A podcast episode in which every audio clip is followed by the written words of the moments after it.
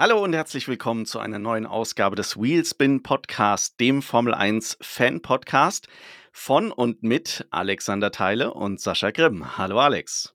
Hi Sascha, grüß dich. Alex, bevor wir jetzt reinstarten, erzähl mal kurz, wo bist du gerade? Ich bin tatsächlich am ganz anderen Ende der Welt, nämlich aktuell befinde ich mich in Sydney, beruflich durch die Arbeit, äh, glücklicherweise. Und äh, wie der Hardcore-Fan natürlich weiß, da steht diese Woche noch was anderes an in dem schönen Land Australien, nämlich die Formel 1. Da kommen wir später auch noch zu. Genau, da werden wir später einen Blick drauf werfen. Aber wie, letzte, wie letztes Mal im letzten Podcast angekündigt, wollen wir heute zuerst mal ein bisschen darüber reden, wo du letztes Jahr überall an der Strecke warst. Erzähl mal, was hast du letzte Saison alles gesehen? Genau, tatsächlich war ich letzte, letzte Saison bei vier Rennen ähm, in Bahrain, in Jeddah, weil sich das angeboten hat geografisch, in Imola und in Monza. Und äh, für mich als, sage ich mal, Ferrari-Fan natürlich Imola und Monza besondere Highlights. Da wollte ich auch unbedingt mal hin. Und äh, Bahrain war eher so der, sag ich mal, der Spaßgedanke, so von wegen, ja, ich wollte mit dem Kumpel ein bisschen äh, Urlaub in Dubai auch noch machen. Dann haben wir gesagt, ja, da ist die Formel 1, war auch relativ günstig, kommen wir ja auch noch gleich im Detail zu. Und Jeddah hat sich sehr spontan ergeben, weil ähm, ich noch ein paar Urlaubstage verbrauchen musste und dann habe ich da auch noch das Formel 1-Rennen besucht. Also eigentlich äh, eine überflüssige Frage, was deine Highlights waren, weil wenn du in Imola und in Monza warst als Ferrari-Fan, dann kann wahrscheinlich kein anderes äh, Rennen oder kein anderer Austragungsort die zwei Austragungsorte toppen, oder? Sollte man meinen. Und ich glaube, die Hardcore-Traditionalisten würden das auch so sehen. Ich muss da gestehen, ich habe da so ein bisschen ähm, eine vielseitige Meinung zu. Also wenn ich mir so, sage ich mal, auch die Infrastruktur angucke, auch so Thema sanitäre Anlagen, da, da muss ich sagen, da war ich schon von Imola und äh, Monza sehr, sehr enttäuscht. Also das war wirklich, äh, gerade Imola, da hat es auch noch stark geregnet, das war wirklich äh, kaum jemandem zumutbar. Also ich glaube, vielleicht kennt der eine oder andere Zuschau äh, Zuhörer das von von einem äh, Festival, wo es wirklich drei Tage regnet und dann ne, die Dixie-Klos überschwemmt sind. So war das in Imola. Dementsprechend äh, ja, hat sich das natürlich nicht so gut angefühlt und ja, ich würde es jetzt, also persönlich würde ich jetzt sagen, Imola muss ich jetzt nicht unbedingt in nächster Zeit wieder besuchen. Liegt es daran, dass die Streckenbetreiber da so wenig drauf geben, die Strecke dann Schuss zu halten, oder? oder genau, also ich habe das Gefühl, die leben halt einfach von diesem Flair, von diesem historischen Flair, das halt ne, in Imola schon lange gefahren wird, das legendäre Duelle zwischen Alonso und Schumacher gab zum Beispiel, aber modernisieren einfach trotzdem nicht die, die Anlagen dort und das ist natürlich eigentlich ein bisschen schade für den Fan. Also auch wenn man da so überlegt, was man da gekriegt hat, ich glaube, da haben wir auch um die 350, 400 Euro für eine Karte bezahlt und du saßt da wirklich auf so einer Steintribüne und äh, saßt wirklich eng an äh, eng mit deinem Nebenmann und konntest kaum die äh, Beine bewegen. Mein Kumpel war auch noch ein bisschen größer als ich, der war fast so 1,96 Meter ungefähr und der hatte da richtig Probleme. Und äh, ja, es ist einfach, sag ich mal, für das, was man dann für den Preis auf anderen Strecken kriegt, ist es dann eigentlich schon zu teuer, muss ich auch ehrlich sagen, auch wenn man weiß, die Formel 1 ist ein teures Hobby, aber ja, das war ein bisschen schade, muss ich sagen. Ist das ein italienisches Problem? Also war das ein Monster dann ähnlich oder lag das jetzt an der äh, speziell an an Imola? Also Monza hatte ich den Eindruck, das war schon ein bisschen moderner alles. Nichtsdestotrotz äh, gab es halt auch teilweise nur Dixie-Klos. Äh, das ist halt, glaube ich, in vielleicht ist es auch so, wenn als dass ich vorher halt, ne, in den arabischen Ländern war und die halt wirklich da nochmal mehr drauf achten und äh, alles vielleicht ein bisschen hygienischer ist und noch ein alles äh, natürlich entsprechend auch moderner, weil die Strecken halt nicht so alt sind wie die europäischen Strecken. Aber ja, also es kommt, kam natürlich auch zum Beispiel noch das Thema Infrastruktur, Verkehr, äh, Verkehr, Anreise und dazu. Da hatte ich auch so das Gefühl, die Italiener waren, obwohl sie ja so eine lange Tradition haben mit der Formel 1, ein bisschen überfordert mit dem ganzen Geschehen. Kannst du was zu den Preisen sagen? Du hast gerade gesagt, die Tickets in in Imola waren jetzt auch nicht günstig. Ähm, wie verhält sich das da mit Europarennen im Vergleich zu, äh, den Arabischen Emiraten zum Beispiel? Genau, also man muss immer bedenken, es hängt auch ein bisschen, äh, davon ab, wann man die Tickets sich wirklich kauft. Also wenn man wenn man's, äh, schafft, möglichst äh, im Voraus zu kaufen, also fast ein Jahr vorher, dann kriegt man auch, sag ich mal, im Vergleich noch die günstigeren Tickets und natürlich ist die Verfügbarkeit noch eine andere. Also für Bahrain haben wir es zum Beispiel so gemacht, da haben wir ein paar Monate vorher die Tickets gekauft und hatten da auch noch, gab es irgendwie noch eine Rabattaktion und da haben wir irgendwie 220 Euro für ein Ticket bezahlt was ähm, in Kurve 1 war, wo man schön die ganzen Überholmanöver gesehen hat, also was halt auch wirklich ein guter Sitzplatz war, gerade für die Rennen. Ähm, Jeddah wiederum war dann ein bisschen äh, teurer. Ich glaube, da lagen wir so bei 600 Euro ungefähr und ähm, da war es aber auch trotzdem ein guter Platz, also auch wieder Start- und Zielgeraden Richtung Kurve 1 am Ende. Ähm, Imola, wie schon angedeutet, 350 Euro für, ähm, sage ich mal, einen Platz, der okay war. Der war da nach dieser Ascari-Schikane. Ähm, jeder, der es kennt, dieser so ein bisschen, ein bisschen Haarnadelkurve nach der Ascari-Schikane war okay. Da muss ich halt sagen, Imola hat halt immer so ein bisschen das Problem und das Image halt, dass halt auf dieser Strecke eh nicht viel überholt wird oder überholt werden kann. Dementsprechend ne, war das zwar schön, so die Autos sehr nah zu sehen, aber man hatte jetzt nicht die gleiche Action wie in den arabischen Ländern zuvor. Und ähm, Monza muss ich sagen, da war ich ein bisschen spät dran, gebe ich auch ehrlich zu. Und äh, deswegen habe ich, glaube ich, über dann so eine Agenturseite, also Global Tickets, glaube ich, war das, dann auch erst irgendwie zwei Monate vorher oder so die Tickets gekauft und da lag, lag ich dann auch so bei 600, 650 Euro und äh, hatte aber trotzdem dafür einen guten Platz. Also habe dann die, ähm, die Start-Action auch gesehen, als wenn sie da von Start, Start und Ziel kommen und dann auch diese kurze äh, Schikane, dieses kurz, diese kurzen Kurvenkombi haben. Genau. Jetzt hast du gerade gesagt, du hast äh, die Tickets äh, über einen äh, Reseller quasi gekauft. Kaufst du normalerweise die Tickets dann direkt bei der Formel 1 oder Genau, und ich würde auch jedem empfehlen, da wo es geht, kauft die Tickets wirklich direkt bei der Strecke, also auf der Streckenseite, weil sie dort wirklich am günstigsten sind. Selbst auf der offiziellen Formel 1 Ticketseite sind die Tickets dann auch teurer. Ich musste das in, zum Beispiel in Jeddah machen, weil ich konnte irgendwie über die, damals über die Jeddah-Seite nicht kaufen, weil meine Kredit, bei deutsche Kreditkarten irgendwie nicht akzeptiert wurden und deswegen musste ich dann halt über die, sag ich mal, etwas teurere Formel 1-Seite die Tickets kaufen.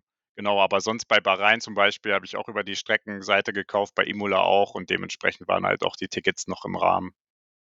Wenn man sich jetzt die Tickets kauft, ähm, auf was sollte man achten bei der Wahl des Sitzplatzes oder Stehplatzes, je nachdem?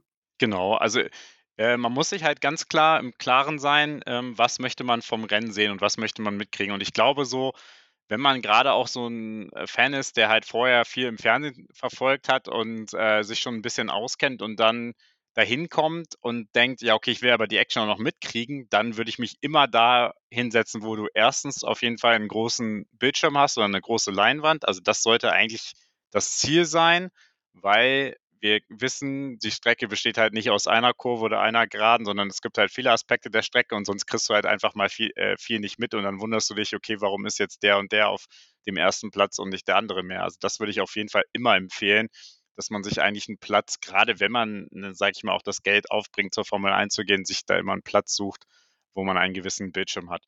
Und dann würde ich mich auch immer fragen, ja, okay, also wenn, wenn man noch die Chance hat, äh, gewisse Verfügbarkeiten zu haben, will ich eigentlich ja äh, irgendwo sitzen, wo auch was passiert. Also sprich, ich schaue mir vorher an, wo sind zum Beispiel die DRS-Zonen, wo könnte es dann Überholmanöver geben? Wo gibt es vielleicht kritische Stellen? Äh, wenn ich, ne, sage ich mal, ein bisschen Zeit habe in der Vorbereitung, gehe ich auch einfach zu Google, gebe dann ein, äh, Best, Best Seat äh, Bahrain, Best Seat äh, Monza zum Beispiel, und dann werden dir auch die Tribünen äh, vorgeschlagen. Also da gibt es auch viele Erfahrungsberichte von anderen Seiten, wo das dann auch wirklich dokumentiert ist oder wo auch Fans dann Videos äh, und Bilder gepostet haben, sodass man auch ein bisschen den Einblick äh, erhält, wie das dann vor Ort aussieht. Und wenn du dann im Buchungssystem bist, kannst du dir da tatsächlich so, keine Ahnung, wie bei einem Konzert oder, oder bei einem, äh, sagen wir mal im Kino, dir konkret Plätze raussuchen oder hast du dann nur die Auswahl von gewissen Tribünen und ähm, gar keinen Einfluss darauf? Sitzt du oben oder unten, hast du einen Stehplatz oder Sitzplatz? Genau, bei der, äh, bei den offiziellen Streckenseiten ist es wirklich meistens so, dass du äh, dann dir den Sitzplatz konkret auswählen kannst, auch die Reihe. Bei dem Vermittler war das so, dass du nur den Block dir aussuchen konntest und dann wurde dir das äh, Ticket zugeteilt. Also es war jetzt aber nicht so, dass ich eine schlechte Erfahrung damit gemacht habe. Und, von den Plätzen her, Stehplatz oder Sitzplatz, ähm, gibt's da verschiedene Kategorien? Also, man sieht's ja dann auch immer wieder im TV-Bild, dass da viele dann auf irgendwelchen Wiesenhügeln sitzen oder eben startzielgerade überdacht, äh, auf Stühlen. Genau, also klar, ne? Also, man kriegt, äh, auch 'n, sage ich mal 'n generellen Zugang, glaube ich, mit am günstigsten, wo man dann genau auf diese Wiesenhügel sich setzen kann, wo man dann aber meistens auch keinen Bildschirm hat und, ähm, wo man natürlich auch nicht geschützt ist. Also, wenn man es kommt natürlich auch drauf an, in welche, äh, Länder fährt man zur Formel 1. Äh, dementsprechend weiß man ja auch ungefähr, wie sich das Wetter verhält oder mit was man rechnen muss und, äh, kann sich auch entsprechend vorbereiten. Und wenn man, sage ich mal, wirklich das, ne, ich nenne es auch mal 'n bisschen komfortablere Erlebnis haben möchte, dann sucht man sich natürlich im Zweifel immer eine Tribüne, äh, wo man zus äh, zumindest halt 'ne, äh, vernünftige Sitzschale hat und, äh, ob man dann 'n Dach braucht, das hängt ja sicherlich davon ab, wo man grade ist. Jetzt hast du gesagt, es ist sehr, sehr wichtig, dass du diesen Fernseher dann quasi vor dir hast, also 'ne Leinwand. Das sieht man bei der Buchung auch, wo die Dinger stehen, oder? Ah, das ist ganz unterschiedlich, muss ich sagen. Also, bei manchen, äh, Strecken, ähm, die haben das da integriert, aber bei anderen musst du dir dann erst mal noch mal, sage ich mal, 'ne andere Ansicht zurecht googeln, um dann zu wissen: „Okay, da stehen wirklich 'n paar Fernseher.“ Also, oder oder du guckst dir also, das ist aber für die richtigen Freaks, guckst dir einfach bei F1 TV das Rennen oder die Highlights aus'm letzten Jahr an. Das sieht man ja dann auch manchmal. Aber ich muss sagen, leider machen das nicht alle Streckenbetreiber so transparent, dass man direkt sieht, wo die Bildschirme sind, was ja natürlich schade ist, weil das ist ja so das Hauptkriterium. Aber es gibt natürlich oft da, äh, auch den Hinweis direkt, dass da steht einfach, äh, TV-Bildschirm oder Leinwand, äh, in included, also, dass man einem den sozusagen Mhm. Hinweis gibt, dass das da inklusive im Ticket ist und das ist eigentlich immer 'n gutes Zeichen.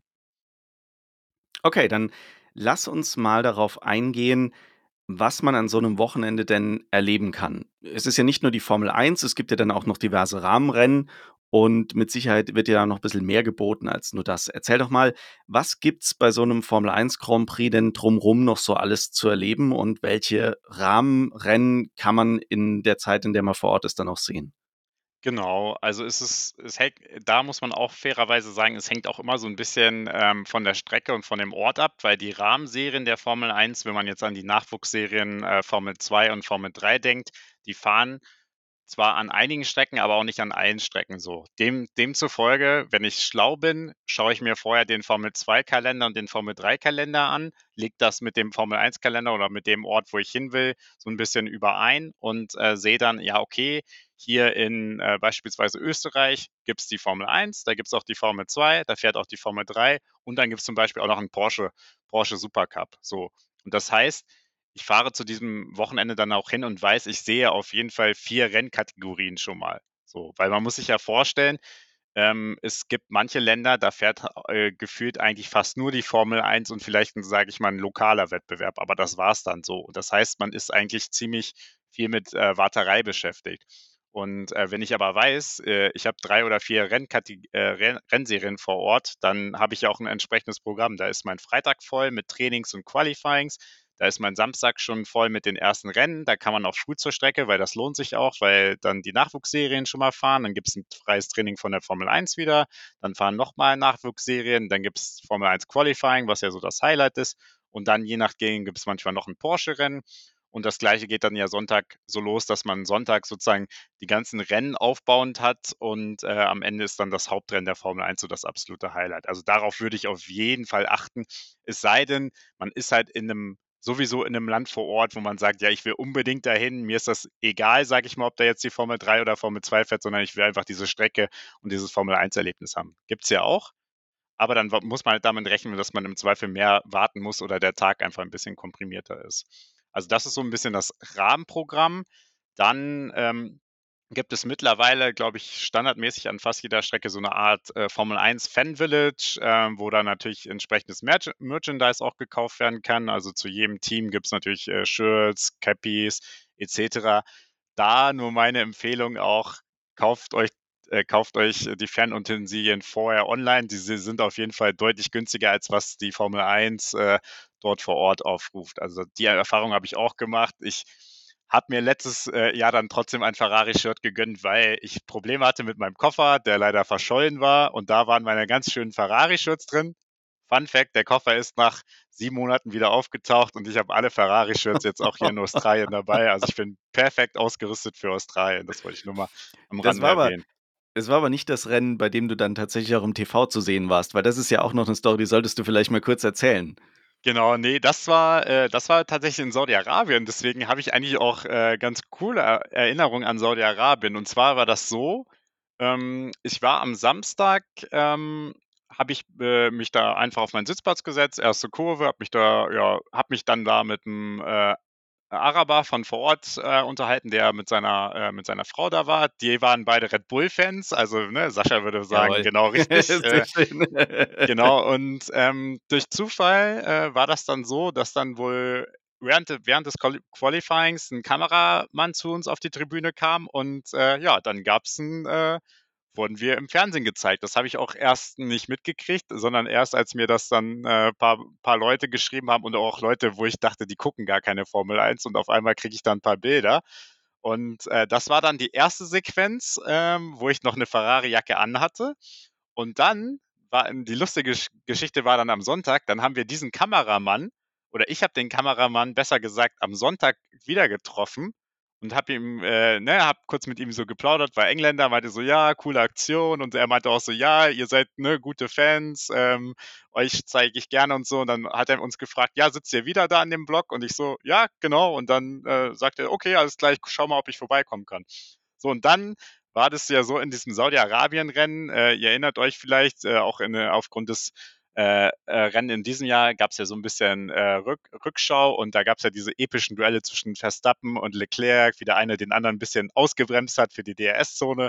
Und da hat man dann uns, äh, sage ich mal, also die, äh, arabischen Freunde, nenne ich's mal, in Red Bull gezeigt und mich natürlich daneben in einem Ferrari-Shirt jubelnd, als, äh, Leclerc, ähm, Verstappen überholt hat. Und das wurde dann perfekt ins, äh, ja, ins World Feed, ähm, eingefangen und, äh, war sowohl bei Sky als auch F1 TV zu sehen. Mittlerweile war da ist das sogar auch irgendwie in der Saisonvorschau zu äh, zu sehen gewesen. Also mich haben wirklich sämtliche Leute, die irgendwie mal Formel 1 geschaut haben oder, äh, schauen, äh, darauf angesprochen. Und es wurde auch in, äh, unserer einen Facebook-Gruppe, wo wir unterwegs sind, wurde auch noch zum GIF. Also es gibt so 'n ja, so 'n GIF, äh, wo dann oben sozusagen Virtual Safety Car steht und man sieht mich da nur jubeln, weil, äh, man jetzt immer dieses GIF zeigt, wenn irgendwie was passiert und wir wissen, es kommt 'n Safety Car oder 'n virtuelles Safety Car raus für die Spannung. Also, es war wirklich 'n absolutes Highlight. Ja, das ist es ist wirklich so. Also, ich habe dich auch im Fernsehen gesehen und fand das auch ziemlich lustig. Und, äh, man muss sagen, dass dieses GIF, das da in der Starting Grid, äh, Facebook-Gruppe entstanden ist, dass das mittlerweile so echt so 'n Ding ist, das dir so 'n Stück weit nachhängt. Aber ich glaube, das ist nix Negatives. Das ist ja eigentlich was Schönes, was Positives. Weil immer wenn's um Ferrari geht oder wenn Ferrari was gewinnt oder, äh, wie du selber sagst, irgendwie 'n Virtual Safety Car, äh, da rauskommt, dann wird dieses, äh, GIF ausgepackt. Ich würde schon sagen, es ist schon es ist schon kein GIF mehr, es ist schon ein Meme. Ja, da definitiv. Also, ich finde das auch, äh, übelst lustig, dass wir so was äh, dass da so was direkt erstellt wurde. Und ja, ich feiere also, ganz ehrlich, ich finde das auch nicht ich bin da auch kein böse. Ich feiere das eher und nehme das immer mit Humor und, äh, macht auch immer Spaß. Genau, und was ich noch sagen wollte, ähm, grundsätzlich, äh, ich habe es ja angesprochen, man kann Merchandise kaufen.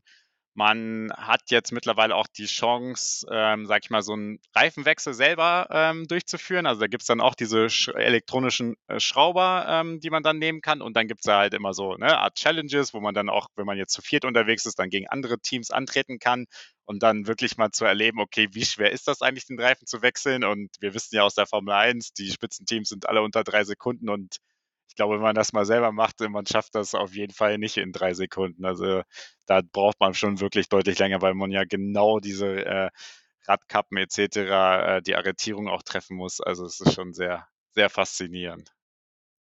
Was hat man denn sonst noch, ähm, außer diesen Rahmenrennen? Du hast grade angesprochen, diese Boxenstopp, ähm, die man mitmachen kann.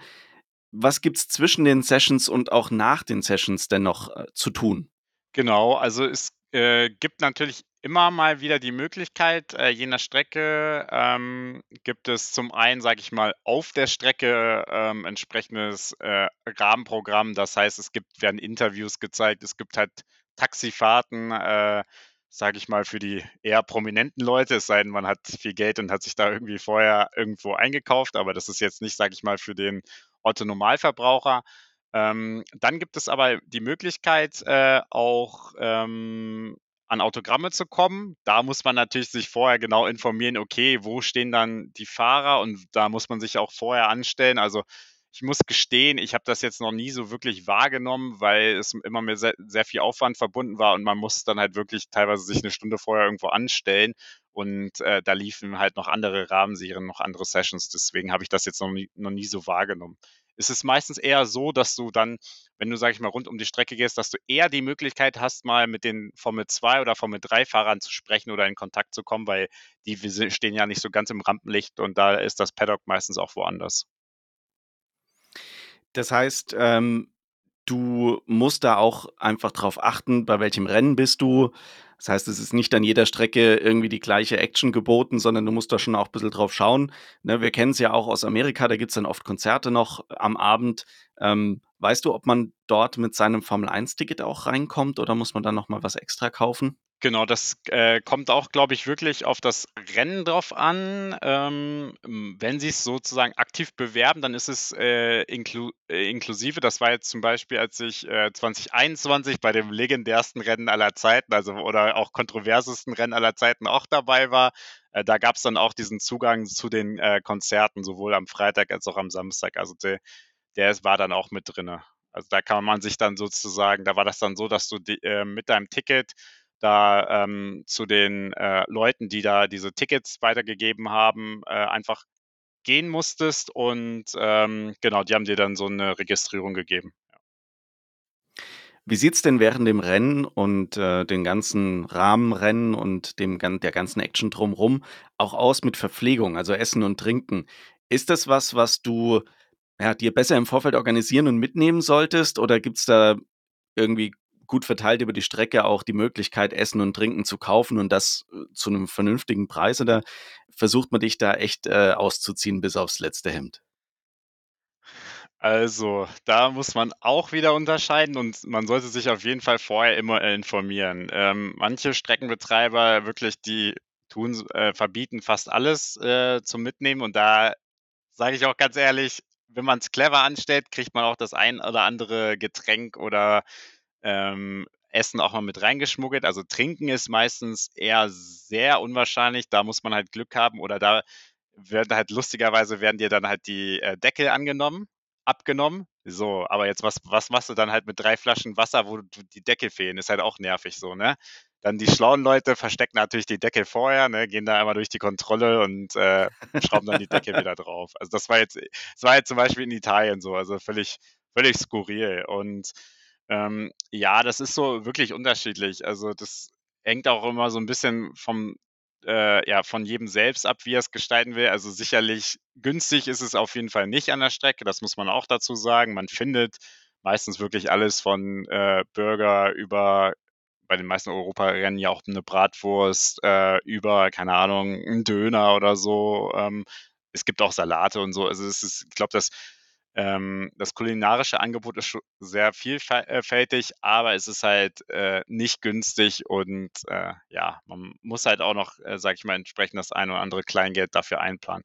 Plus, was auch noch dazu kommt, was mich dann an manchen Rennstrecken wirklich ähm, stört, und das habe ich auch von anderen Leuten gehört, da gibt es halt, ich glaube, in Europa ist das jetzt zunehmend immer verbreiteter, irgendwie so Coins, äh, mit denen man bezahlen muss. Das heißt, ich muss erstmal zu dieser ähm, Coin-Station gehen, um mir dann irgendwie für einen gewissen Eurobetrag diese Coins zu kaufen, wo ich wahrscheinlich auch schon Verlust mitmache, um dann diese Coins wiederum für das Essen oder das Trinken einzusetzen. Also das, ich, das Konzept habe ich auch noch nicht so ganz verstanden, weil irgendwie da stehst du ja auch an. Vielleicht geht es dann bei der Essensausgabe oder Getränkeausgabe ein bisschen schneller, aber du könntest auch alles über digitale Dienste machen und so. Und wenn du schlau bist, kreierst du noch eine App, dass du vorher das bestellen kannst, etc.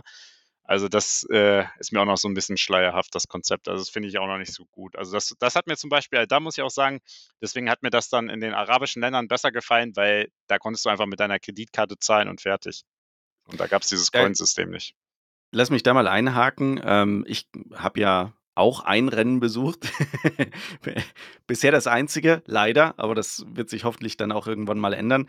Ich war in Spielberg und äh, in Spielberg ist es so, also so ähnlich gewesen wie mit diesen Coins, nur äh, dass du dort eine Karte gekriegt hast, die du aufladen konntest. Und wenn ich mich richtig erinnere, dann konntest du diese Karte auch äh, über eine Handy-App aufladen. Also da war das echt ganz gut gelöst.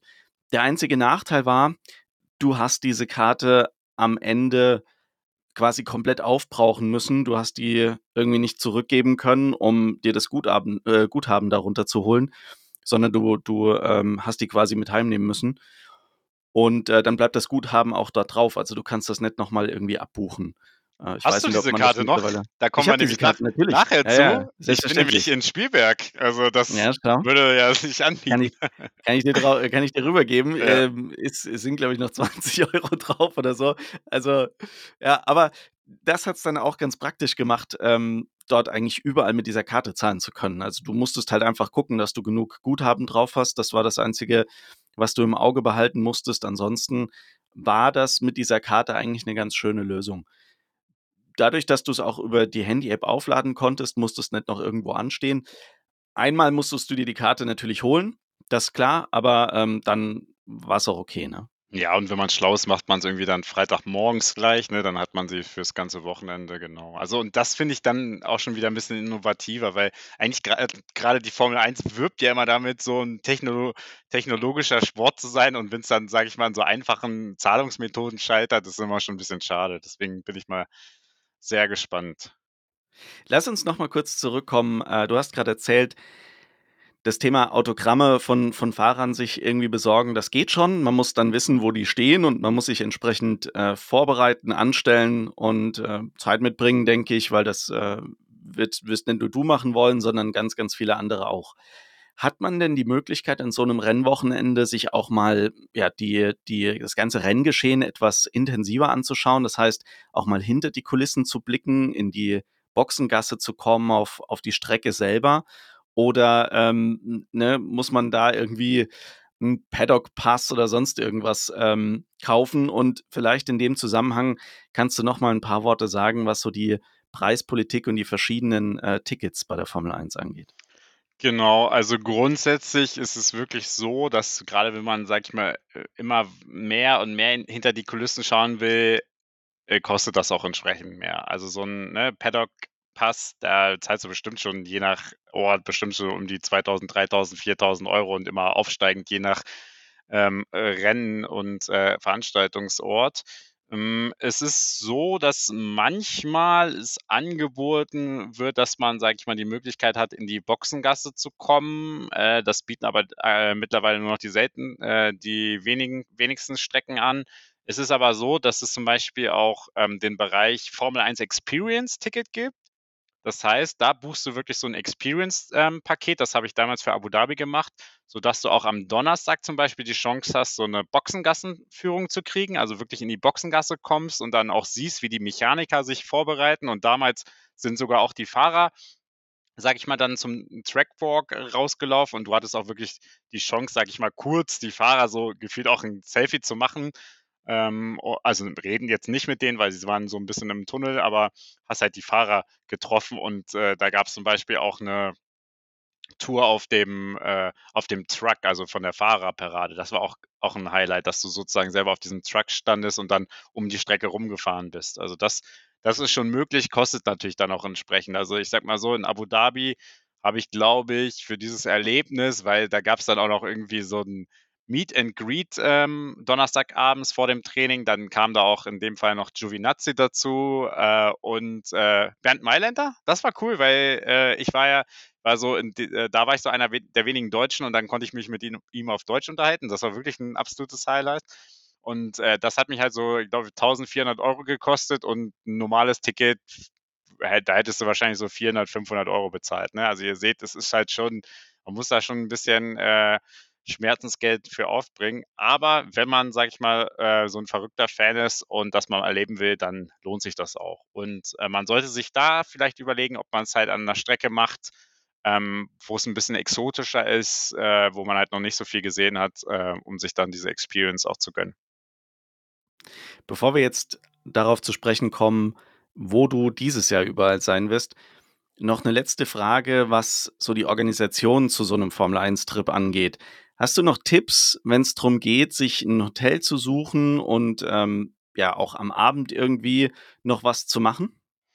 Ja, also ich muss sagen, ähm, es empfiehlt sich wirklich, möglichst frühzeitig irgend äh, 'n Hotel und 'n Flug also gerade 'n Hotel kann man ja in mei in den meisten Fällen auch wieder stornieren, aber da empfiehlt es sich wirklich, auch wenn man weiß oder überlegt: „Okay, ich will jetzt, keine Ahnung, in 2024 irgendwas machen“, sich da schon mal einfach 'n Hotel zu reservieren, weil die Preise sind wirklich im Vergleich zu den restlichen Tagen vorher und nachher exorbitant hoch und, äh, da muss man halt wirklich schauen, ob's einem das wert ist, in dem Ort zu wohnen oder ob man dann halt vielleicht die Chance hat, irgendwie 'n bisschen im Nachbarort oder 'n bisschen weiter weg zu wohnen, um sich halt 'n Mietwagen zu holen. Das ist halt wirklich auch von Location zu Location unterschiedlich. Ähm, genau das, ähm, auf jeden Fall und, ähm, abends, das hängt natürlich wirklich auch von den Orten ab, ne? Ich glaube, in, äh in im Ort wie Mailand, äh, also was ja bei Monza ist, kann man halt abends auch, äh, das Nachtleben, äh, Bars und so weiter genießen und Imola ist halt jetzt wirklich nur so 'n ganz kleiner Ort. Äh, da gibt's halt einmal das Rennen und das ist halt irgendwie so 'n paar 1.000 Einwohner Dor Dorf, so in Anführungszeichen, ne? Also deswegen, äh, da muss man halt wirklich auch schon drauf achten, dass da irgendwas in der Nähe ist. Aber ich glaube also das hängt natürlich auch von einem ab selbst ab. Äh, aus meiner Erfahrung, wenn du da wirklich von morgens bis abends an der Strecke bist, teilweise auch noch die Sonne auf dich knallt, dann bist du auch irgendwann abends komplett fertig und du weißt, du musst am nächsten Tag wieder also was heißt, du musst, aber du willst die äh, am nächsten Tag ja wieder aufstehen, alles mitnehmen. Also, da ist dann abends auch nicht mehr viel. Aber natürlich gibt's Leute, die dann auch abends Party machen, dann 3 Stunden schlafen, dann wieder an die Strecke gehen, dann 'n bisschen zwischendurch mal zwischendurch schlafen, aber ja, muss jeder selber wissen. Ja, also die Erfahrung kann ich, äh, bestätigen. Wir waren, wie gesagt, in in Spielberg, äh, im was war das, Juni oder Juli, äh, also auch entsprechend warm. Äh, wir hatten zwar bisschen Pech dazwischen, dass es immer mal wieder geregnet hat, aber insgesamt war es eigentlich 'n ganz schönes Wochenende. Und wie du sagst, wir waren am Abend einfach fix und fertig. Ähm, wir haben dann noch was gegessen und sind dann relativ zügig auch, äh, in unsere Unterkunft und haben geschlafen. Für alle die, die das nicht machen wollen, kann ich empfehlen, sich da irgendwo 'nen Campingplatz zu suchen, der in der Nähe ist, ähm, und am besten in die Nähe von den Holländern zu gehen. Die die haben's wirklich raus, was Party machen angeht. Die kommen da, äh, zu Hunderten mit ihren Wohnwägen und machen da da richtig Stimmung aufm Campingplatz. Wer also ruhig schlafen und 'ne ruhige Nacht haben will, der sollte weit, weit weg von diesem Campingplatz oder von diesen Campingplätzen und den äh, den der Orange Army 'nen Platz suchen. Wer aber richtig Bock hat, da, ähm, zu socialisen am Abend noch und bisschen Party und Stimmung zu machen, der ist da mit Sicherheit auf so 'nem Campingplatz ganz gut aufgehoben. Ja, Alex, dann lass uns doch mal drüber sprechen, wo bist du denn in dieser Saison überall? Wir haben jetzt grad schon gehört, du bist jetzt grade in Australien. Das heißt, du wirst das, äh, Rennen in Australien auch vor Ort verfolgen. Aber was steht denn noch an dieses Jahr? Genau, also es geht am Donnerstagnachmittag geht's nach Melbourne und dann bin ich, äh, wirklich an allen 3 Tagen auch vor Ort und habe auch das Glück diesmal, dass auch die Formel 2 und, äh, die Formel 3 auch hier fahren. Also das da habe ich mich auch richtig drüber gefreut, weil mir war das anfangs auch gar nicht so bewusst, äh, weil es ja eigentlich logistisch, muss man ehrlich sein, gar nicht so Sinn macht, die, äh, Autos da extra hinzufliegen und, äh, ja, aber da ist natürlich äh, nehme ich natürlich gerne mit und deswegen bin ich sehr gespannt, weil der Albert Park, das ist ja auch schon wirklich 'n bisschen Tradition, war ja lange Jahre immer der Saisonstart. Letzte Saison, äh, lief's auch noch ganz gut für Ferrari, deswegen schauen wir mal, ähm, wie's jetzt äh, wie's jetzt aussehen wird und ja, bin einfach auf die Australier gespannt. Also, ich bin ja jetzt auch schon 'n paar Tage im Land und kann nur, sage ich mal, sehr positiv von der Kultur und von den Leuten auch berichten und ich glaube, das wird bei der Formel 1 wieder ganz cool. Und dann, äh, geht's Anfang Mai in Kombination mit einem Urlaub auch noch nach Miami. Also, das war auch so 'n bisschen äh, eigentlich so 'n bisschen Schnapsidee, aber 'n Kumpel und ich hatten dann, äh, Lust auf Urlaub und wir sind irgendwie bei Miami und Florida gelandet und haben dann irgendwie gesehen, ja, die Formel 1 ist auch da und, äh, haben dann gesagt: „Ja, okay, komm, wir sind in Miami auch nur einmal, wir wir fahren dann einfach zur Formel 1“ und so. Ich muss sagen, der Ticketpreis hat schon alles gesprengt auch, äh, also da da zahlst du für zahlst du den Preis äh, wie ähm, in Abu Dhabi für die Experience, muss man sagen. Also sprich, da jetzt, glaube ich, fast 1500 Euro oder 1400 Euro für das reine Ticket bezahlt. Ne? Das muss man schon sagen, ist schon eigentlich sehr happig, aber ja. Was, man gönnt sich ja sonst nichts und wir haben ja Spaß Ja, genau. Also genau. Miami bin ich auch mal auch mal sehr gespannt. Das wird natürlich vom Flair, glaube ich, mega und, äh, alleine bei Drive to Survive in dieser Folge, da hatte ich auch schon Gänsehaut, wie das da aussieht und da kann ich mal berichten, wie das dann, äh, ja, wirkt und, äh, wie viel Glamour-Faktor da wirklich da ist. Und, äh, du hast es eben schon angesprochen, da, wo du warst in Spielberg, da geht's für mich auch noch, äh, hin Ende Ende Juni, Anfang Juli. Da freue ich mich auch sehr drauf, weil das ist einfach, ne, ich glaube, du kannst es bestätigen, 'ne super schöne Landschaft. Du hast 'ne Rennstrecke, wo wirklich immer Action ist, wo in den Nachwuchsserien so viel passiert, wo die Formel-1-Rennen immer irgendwelche spektakulären Storys bieten und, äh, da freue ich mich auch schon riesig drauf. Ja, also zu Spielberg kann ich sagen, dass ich im Vorfeld also ich kannte Spielberg vorher schon, weil ich 'ne Zeit lang in Österreich gelebt und gearbeitet habe und im Zuge meiner Arbeit dann auch am äh, in Spielberg vorbeikam und habe mir die Strecke dann angeschaut und, äh, dachte mir damals noch: „Hey, wie kann man auf so 'ner kleinen Strecke irgendwie Formel 1 fahren? Das kann ich mir gar nicht vorstellen.“ Aber es ist tatsächlich so, dass die Formel 1 da sehr, sehr gut zurechtkommt und dass man da auch ordentlich Action hat. Und wie du sagst, wenn man die richtige Position an der Strecke hat, sieht man auch relativ viel. Ähm, von meiner Seite auch da die Empfehlung, sich da 'ne 'nen Platz zu suchen, ähm, auf dem man so 'nen Bildschirm auch sehen kann, weil du durch die Topografie der Strecke, äh, nicht die Chance hast, wirklich die komplette Strecke zu überblicken, sondern, äh, das verschwindet die man sieht man ja auch im Fernsehen, ne, verschwindet die Strecke im, äh, hinteren Abschnitt mal so 'n Stück im Wald und, äh, geht dann noch mal runter, äh, bevor's dann wieder auf auf Start und Ziel geht. Ich persönlich war auf der Red-Bull-Tribüne. Das ist die Tribüne, die man nach Start und Ziel in der 1. Kurve auf die man quasi zufährt. Und das ist auch definitiv 'ne Empfehlung von meiner Seite. Wenn ihr vorhabt, in in Spielberg da irgendwo hinzugehen, dann ist die Red-Bull-Tribüne mit Sicherheit keine schlechte. Äh, es gibt noch oben am äh, was ist das, so 'n Gasthaus, ähm, da ist es auch nicht schlecht. Das Gasthaus selbst ist zu dem Zeitpunkt reserviert für irgendwelche VIPs, aber, äh, so drumrum, ähm, gibt's auch die Möglichkeit zu sitzen und von dort oben hat man eigentlich auch 'nen ganz guten Blick über die Strecke. Allerdings sieht man da Start und Ziel nicht. Das heißt, man sollte auch da schauen, dass man 'nen Monitor vor sich hat. Ansonsten, ähm, ist es ähnlich, wie du gerade erzählt hast, Alex. Man kann so vom Rahmenprogramm her damit rechnen, dass man, ja, Porsche Supercups sieht, dass man die F2 sieht, ähm, dass man dieses, äh, Reifenwechselspiel hat. Ähm, was es dann noch gab, äh, im im Rahmenprogramm, war so 'ne Driftshow. Klar, äh, da fährt Red Bull natürlich bissel was auf an, ähm, ja, Dingen, die sie halt so im im restlichen Red-Bull-Kosmos noch haben. Und was ich ganz cool fand, ich saß, ähm, auf der Red-Bull-Tribüne selbstverständlich dann direkt in diesem Block dieser Orange Army und dann kamen Max Verstappen und Sergio Perez, die kamen dann auch mit so 'ner T-Shirt-Kanone und haben dann T-Shirts in die Menge geschossen. Da war natürlich auch ordentlich Stimmung. Also, das haben die da schon, äh, richtig schön ausgekostet, noch bissel Show drumrum gemacht. Das war schon wirklich sehr, sehr schön. Das hat mir gut gefallen. Von daher auch von meiner Seite 'n ga 'ne ganz klare Empfehlung. Äh, Spielberg ist definitiv mal 'ne Reise wert. Genau. Und, ähm, was eventuell noch kommen könnte, da steht nur die Planung noch nicht. Also, die 3 Rennen jetzt sind auf jeden Fall schon mal fix und geplant. Ähm, es gibt noch die Überlegung, äh, Montreal, falls es irgendwie machbar ist und falls da grade eh 'n beruflicher Termin ansteht, äh, noch Kanada mitzunehmen. Also, das wäre auch noch 'n absolutes Highlight. Also, dann wäre ich 3 Überseerennen und einem Europarennen. Also, sehr spannende Verteilung, aber das wäre für mich auf jeden Fall 'n Traum. Aber ja, da da halte ich euch einfach mal aufm Laufenden. Sobald da irgendwas kommuniziert werden kann, sage ich auf jeden Fall Bescheid. Genau, was man auf jeden Fall schon mal festhalten kann, du wirst uns von allen, äh, Vor-Ort-Besuchen berichten hier im Podcast und wirst uns teilhaben lassen an der Action, an der Stimmung, die vor Ort herrscht und wirst uns bissel was erzählen können. Was ist gut, was ist schlecht? Äh, sollte man mal hin oder kann man sich das Ganze schenken?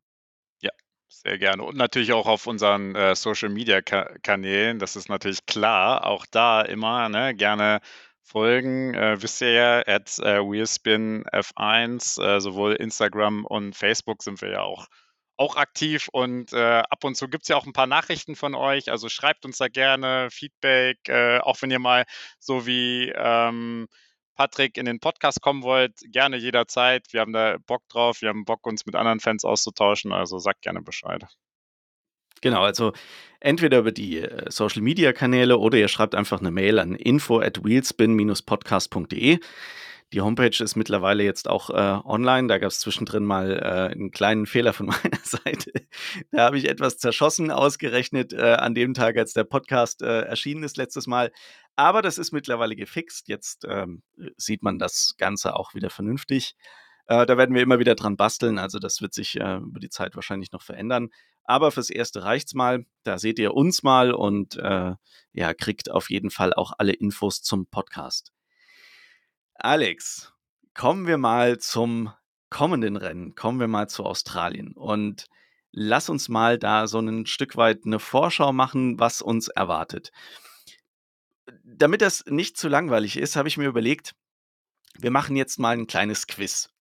Und ähm, da werde ich dir 13 Fragen stellen und äh, mal schauen, wie deine, wie, dein Wissen zu äh, Australien, zum großen Preis von Australien ist.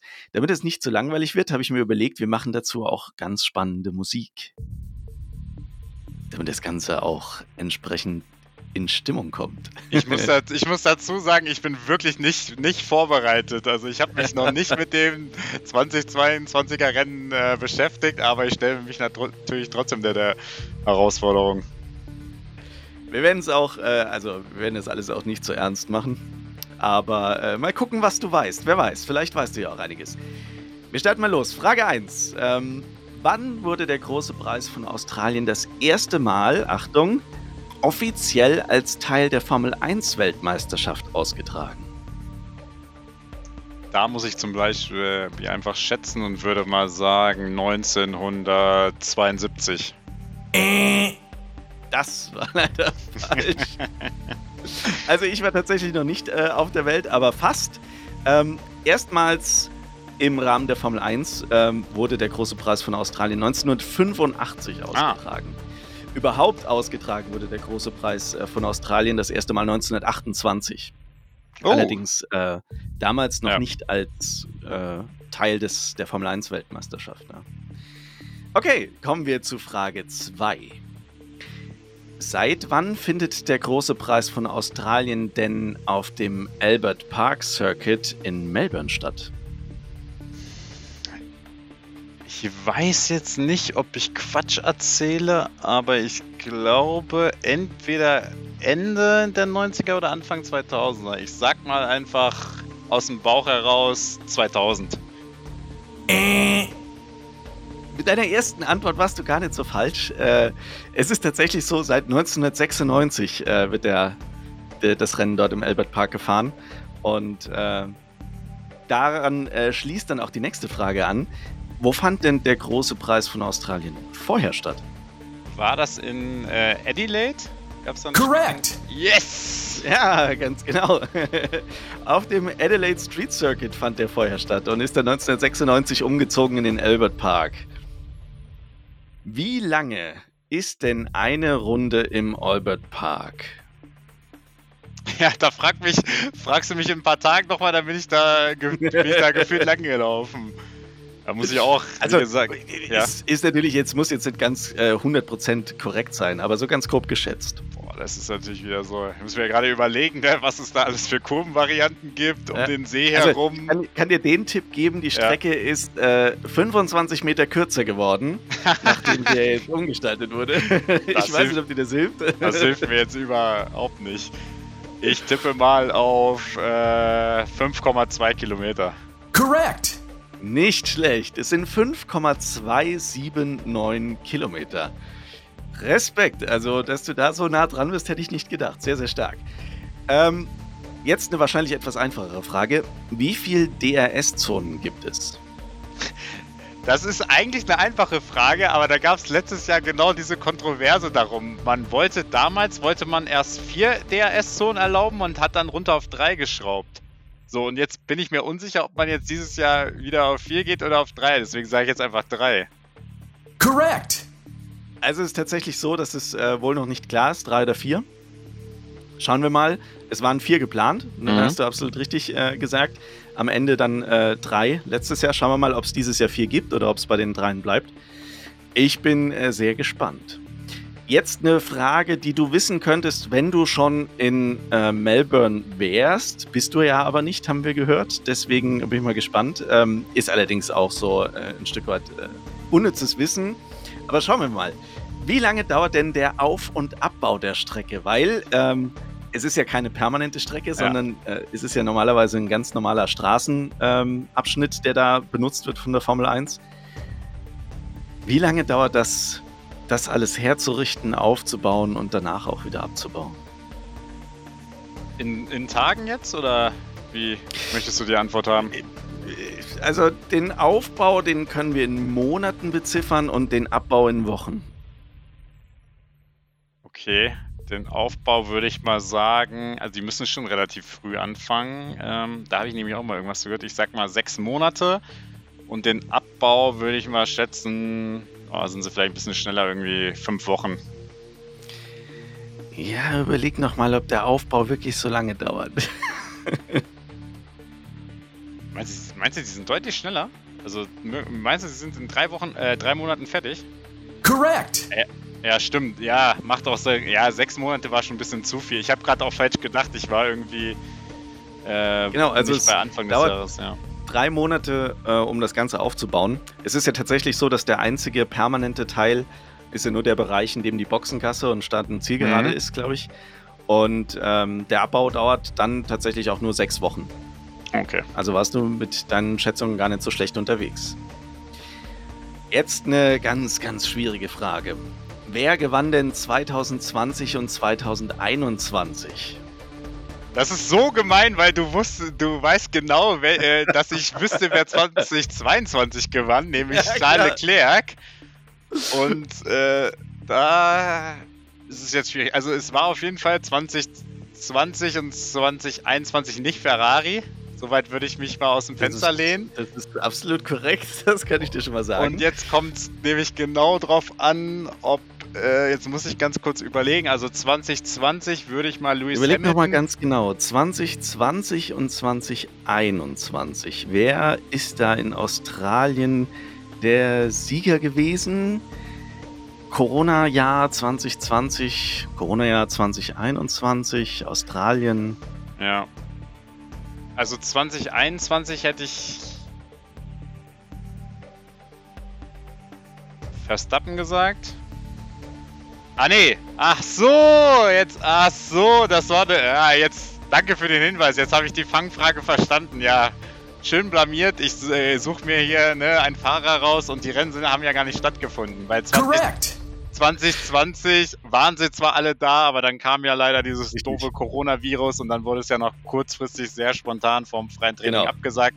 Und 2021, das sag ich mal, kürzere Corona-Rennjahr, da haben sie ja, äh, sind sie ja gar nicht in Übersee gefahren.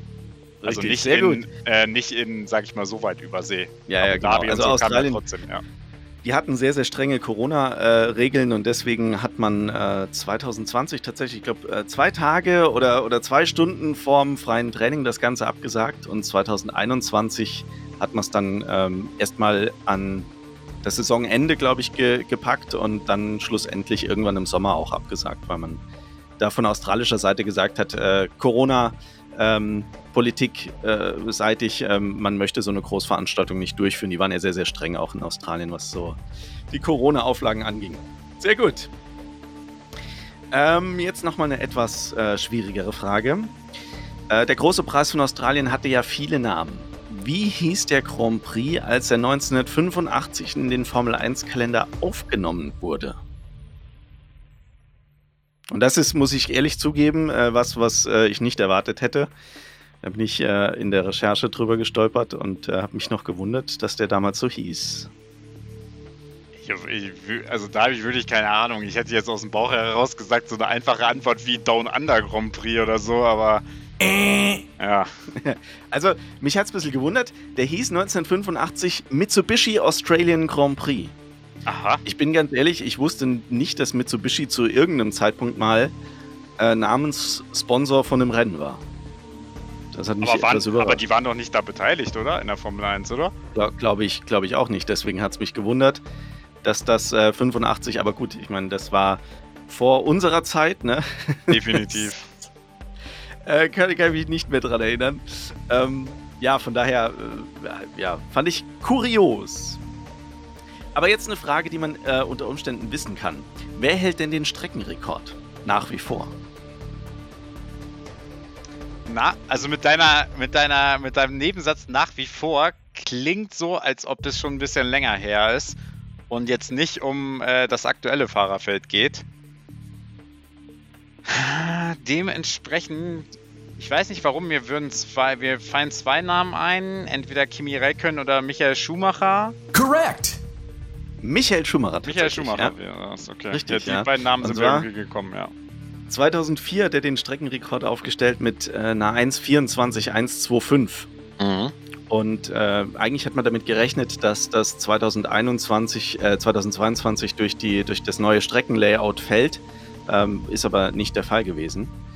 Ähm, und vielleicht noch als, als kleine Side-Info: Der Pole-Rekord äh, liegt bei einer 1,20,486 und wurde von Lewis Hamilton 2019 aufgestellt.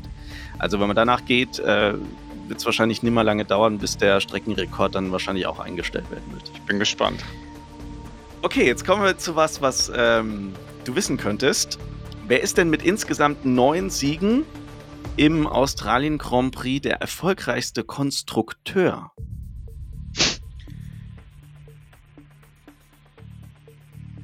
Also, ich tippe mal einfach auf Ferrari alleine. Correct! Weil, weißt du warum? Weil du hast, wir, wir haben eben schon darüber gesprochen, dass Michael Schumacher der Schnellste war. Ich kann mich daran erinnern, auf jeden Fall, dass Sebastian Vettel da schon mal gewonnen hat im Ferrari. Und ich kann mich halt ne, an letztes Jahr Charles Leclerc erinnern und weiß, dass diese Strecke eigentlich auch generell immer Ferrari relativ gut tat. Deswegen habe ich jetzt Ganz genau. Heraus Also- bei Ferrari. Neun, neun Siege ähm, sind es für Ferrari. Die erfolgreichste Fahrernation. Ähm, den, den Platz teilt sich Deutschland und Großbritannien mit jeweils neun Siegen. Und äh, vom Motorenhersteller her ist es allerdings Mercedes. Die haben da elfmal einen Sieg geholt. Natürlich mit verschiedenen Teams, aber ähm, der Motor war elfmal ein Mercedes, der da ähm, im, im Auto drin war. Okay, dann ähm, was, was du vielleicht wissen könntest, weil du selber ein Teil davon bist. Wie viele Zuschauer können den Grand Prix von Australien denn maximal an der Strecke verfolgen? Ja, ich finde, also äh, bei der Formel 1 ist das immer echt so eine äh, schwierige Frage, weil es nicht so einfach Das zu stimmt. beantworten ist wie ne, beim Fußball, also wo du jetzt eine Stadionkapazität hast. Sprechen wir, aber wir sprechen wir jetzt vom gesamten Wochenende oder sprechen wir jetzt vom Wir Tag? sprechen von der Kapazität, die an Zuschauern grundsätzlich möglich wären. Also pro Tag, logischerweise dann. Dann sage ich mal aus dem Bauch heraus 100.000. Fast. Äh, warte. so. es, es sind 80.000. Aber du warst nicht weit weg. Ah, Ich find, das finde ich gut, weil, ähm, ganz ehrlich, ich glaube, das hätte ich jetzt aus dem. So, zum Schätzen hätte ich das jetzt auch nicht gewusst, weil, wenn ich mich da erinnere an ähm, Amerika, den, den Amerika Grand Prix, der, die hatten, glaube ich, äh, irgendwie 150.000.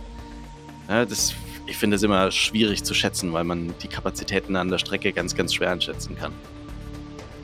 Aber ja, 80.000 waren es äh, oder sind es, die da maximal an die Strecke kommen. Okay, vorletzte Frage. Wer waren die Sieger der letzten drei Austragungen in Australien? Du warst ja schon mal auf einem auf einem guten Weg. Du hast ja Also den Leclerc habe ich schon schon mal. Genau. Ähm, das heißt, Wir 2009, reden von 2019, 2019 und 2018. Richtig, ja. Ähm. Jetzt muss ich ganz kurz überlegen. Also einmal Vettel, glaube ich. Ist richtig, genau. Und Weißt dann, du in welchem Jahr? Ich hätte 2000. Ah. Das ist, er war halt in beiden Jahren, gab es halt die Möglichkeit mit Ferrari, ne? Und dann haben sie selber verbaut. Ich sag mal 2019. Ne, 2018 war es, okay. Ja, genau. genau, und den anderen würde ich mal sagen, Lewis Hamilton. Fast, äh, ganz, ganz nah dran. Ähm, also ich, ich zähle das jetzt einfach als, Correct! Genau, weil äh, 2019 hattest du zumindest das Team richtig, es war nämlich Bottas. Sehr gut. Okay, allerletzte Frage und ich glaube, die kannst du spielend leicht beantworten. Wo schaust du am Sonntag das Rennen? Ich schaue das ja. Rennen an der Strecke. Correct! Ganz genau. das war eine Fangfrage. Das war eine Fangfrage. Sehr, sehr schön. Vielen Dank, Alex, dass du das mitgemacht hast. Äh, dieses Klar, lustige gerne. kleine Quiz, auf das du vorher nicht vorbereitet warst. Dafür hast du dich wirklich sehr, sehr gut geschlafen. Ich, ich habe jetzt ähm, vergessen, wie viele Punkte du tatsächlich gemacht hast, aber du hattest ein paar. Das kann man, glaube ich, festhalten. Ja. War nicht so schlecht. Geht besser, aber immerhin. Ja, dafür, dass du nicht vorbereitet warst, äh, war das schon sehr, sehr gut. Ja, und äh, damit haben wir natürlich auch schon einiges an Informationen über den äh, Australien Grand Prix jetzt, äh, glaube ich, transportieren können. Ähm, insgesamt 5,2 Kilometer. Äh, und äh, wir haben es schon angedeutet, im letzten Jahr dann auch äh, streckentechnisch verändert worden, neues Streckenlayout. Man hat überlegt, da vier DRS-Zonen zu machen. Also man äh, legt da den Fokus auch ganz klar darauf, dass das Rennen auch etwas attraktiver wird, weil es ja in der Vergangenheit eher ein traditionell schwieriges Rennen zum Überholen war und relativ wenig Action geboten hat. Äh, letztes Jahr allerdings, muss man sagen, war da einiges geboten, ne? Da gab es ein paar schöne Kämpfe. Mhm. Auf jeden Fall. Und äh, wie gesagt, Ferrari hat damals einen guten Eindruck gemacht und äh, ja, dieses Jahr, ne, wenn wir jetzt überlegen, wenn wir jetzt tippen müssten, muss man natürlich auf Red Bull setzen, aufgrund der Dominanz der ersten zwei Rennen und was sich auch abzeichnet. Also ich glaube, Red Bull wird auch wieder der Favorit sein. Es wird eher spannend werden, ne, ob äh, Perez äh, dem Verstappen Paroli bieten kann oder nicht. Aber Wobei ja. man sagen muss, äh, 2022 war es ja tatsächlich sowohl für Ferrari als auch für Red Bull ja äh, ein ein Rennen mit, ich sag mal, Licht und Schatten. Ne? Auf der einen Seite Ferrari gesiegt mit äh, Charles Leclerc. Äh, auf der anderen Seite aber auch der selbstverschuldete Ausfall von Sainz, der sich da rausgedreht hat und dann ausgefallen ist. Und ähm, auf Seiten Red Bull der Zuverlässigkeits- äh, oder das Zuverlässigkeitsproblem bei Verstappen. Und äh, dann Perez auf, auf zwei gelandet. Das heißt, äh, es ist nicht eindeutig äh, hat man ja auch äh, jetzt äh, beim letzten Rennen gesehen, ähm, dass man da so einfach äh, gewinnen kann oder beim vorletzten Rennen. Ähm, es ist dann für Red Bull momentan auch ab und zu vielleicht noch irgendwo ein Zuverlässigkeitsproblem drin. Und das bietet vielleicht nochmal die Chance, dass wir hier wieder ein schönes Rennen sehen können. Ähm, Sebastian Vettel auch in, in seiner letzten ähm, Vorstellung da in Australien nicht ganz so geglänzt, hat das einzige Safety Car ausgelöst, das es da gab äh, im letzten Jahr. Aber insgesamt muss man sagen, hatte ich schon den Eindruck, ich weiß nicht, wie es dir ging da, Alex, dass die, der Umbau der Strecke und auch die, die DRS-Zonen, so wie sie jetzt angelegt sind, eigentlich dazu führen, dass man eine ganz gute Action äh, kriegt, ne? Ja, also muss, muss ich auch sagen. Und äh, ich bin jetzt auch mal wirklich äh, gespannt, wie, sie, wie das dieses Jahr ist. Und äh, gerade auch mit den, Mitten, ich glaube, gerade die Mittelfeldduelle und gerade so Ferrari, Mercedes, äh, Aston Martin, die werden auch ein, an einiges an äh, Spannung versprechen. Also ich bin auch gespannt, wie das, wie das Ganze läuft. Es wird wahrscheinlich ein sehr, sehr schnelles Rennen werden. Wir werden ähm, mal sehen, ob sich Mercedes da etwas erholen kann und ähm, eventuell vorne dann ein bisschen mitfahren kann. Ich bin gespannt, was Aston Martin auch wieder mit Fernando Alonso zu bieten hat. Also das wird, glaube ich, ein sehr, sehr spannendes Rennen, das äh, ja, wir dann nächste Woche auch besprechen werden und dann deine Eindrücke auch von vor Ort mitbekommen werden. Ich freue mich auch super und äh, ja, freue mich, euch schon ein, zu berichten und äh, entsprechend äh, hoffentlich äh, einen Ferrari-Sieg zu feiern. Nein, Spaß beiseite, daran glaube ich selber noch nicht, aber ich hoffe einfach auf ein spannendes Rennen, muss ich sagen, und auf den Vibe und äh, das wird bestimmt richtig gut. Genau, so geht es mir auch. Ich hoffe auf äh, viele Zweikämpfe, auf ein spannendes Rennen, natürlich auf einen Sieg von Red Bull, gar keine Frage, aber vielleicht etwas spannender als die letzten Rennen. Äh, ich hoffe, dass da mal jemand äh, noch so dazwischen stechen kann. In der Vorbereitung übrigens äh, gesehen, dass da letztes Jahr McLaren ganz gut war, Lando Norris äh, da vorne mitgemischt hat. Äh, das wird es dieses Jahr definitiv nicht geben. Ich glaube, so viel kann man schon mal sagen. Aber gib mal deinen Tipp ab. Wie wird es ausgehen am Sonntag? Also, ähm, Sieg Verstappen, dann muss ich jetzt mal ein bisschen, weil ich habe da keinen Bock drauf, dass Red Bull schon wieder einen äh, Doppelsieg holt, dann muss ich jetzt mal ein bisschen hier rausgehen. Also Verstappen, Leclerc, der sammelt sich, der war jetzt eh sauer nach der, äh, nach der Strafe aus dem letzten Rennen und dann sagen wir mal hier äh, Vamos Fernando, der macht ja auch einen super Eindruck und dann Alonso auf Platz 3. Das wäre jetzt so mein, sag ich mal, ein bisschen uh. optimistischer Typ. Was, was passiert mit Paris? Glaubst du, der fliegt raus? Ähm, Zuverlässigkeitsproblem, genau. Fahrfehler? Der ist jetzt auch mal dran. Verstappen war letztes Wochenende dran, jetzt ist der dran mit einem Zuverlässigkeitsproblem und der scheidet aus. Okay, dann äh, wäre mein Tipp äh, auf jeden Fall auch Verstappen, der Sieger. Ich glaube, dass äh, Perez dieses Wochenende die Ellbogen auspackt und äh, zumindest im Qualifying versucht, äh, Verstappen da die Pole wegzunehmen, es aber nicht ganz schafft aber dann im Rennen relativ nah dran ist, wobei ich nicht glaube, dass er wirklich nah rankommt an Verstappen, aber die zwei werden da vorne wieder ein Stück weit wegziehen. Und dann bin ich ganz bei dir. Ich glaube auch, dass Leclerc dieses Wochenende besser performt, nachdem er das letztes Wochenende nicht ganz äh, rüberbringen konnte und der macht Platz 3. Ich glaube, Fernando Alonso wird nur ganz, ganz knapp das Podium verpassen auf Platz 4. Ähm, Freue mich aber auch, wenn, wenn er es vielleicht wieder schafft, das 101. Podium einzufahren, nachdem das ja letztes Mal so eine kontroverse Geschichte war am Ende. Ich bin gespannt. Also dann kann man nur sagen, ich glaube, Sascha, wir hatten heute äh, mal ein bisschen andere, anderen Fokus im Podcast. Ich glaube, das war bestimmt für den einen oder anderen sehr interessant, mal zu erfahren, wie es wirklich ist, an der Formel-1-Strecke zu sein. Ich glaube, es muss jetzt hier auch nicht jeder irgendwie nach Melbourne oder sonst wohin fliegen, sondern ich glaube, es gibt genug Strecken, äh, auch in Europa um die Ecke, äh, auch genug schöne Strecken, äh, wenn man da so an Spa, Zandvoort, wie gesagt, Monza, Spielberg haben wir ja angesprochen, denkt. Also ich glaube, ich hoffe, das hat euch allen gefallen und ja, damit bleibt mir auch nur zu sagen, danke dir, Sascha, wie immer. Danke dir, Alex, für deine vielen Eindrücke und danke euch fürs Zuhören. Wenn es euch gefallen hat, dann äh, schreibt uns das gerne. Wenn es euch nicht gefallen hat, dann bitte auch. Äh, einfach eine E-Mail an info at wheelspin-podcast.de oder natürlich über Instagram oder Facebook at wheelspinf1. Und denkt daran, den Podcast zu abonnieren und allen euren Formel 1-Freunden weiterzusagen, dass es uns hier zu hören gibt. Und dann bleibt mir nichts weiter zu sagen als eine schöne Woche, ein schönes Rennen. Dir, Alex, viel Spaß in Melbourne. Und wir hören uns wieder nächste Woche und äh, freuen uns schon auf deinen Bericht aus Australien. Herzlichen Dank und bis dann. Macht's gut. Ciao. Sehr gerne. Ciao.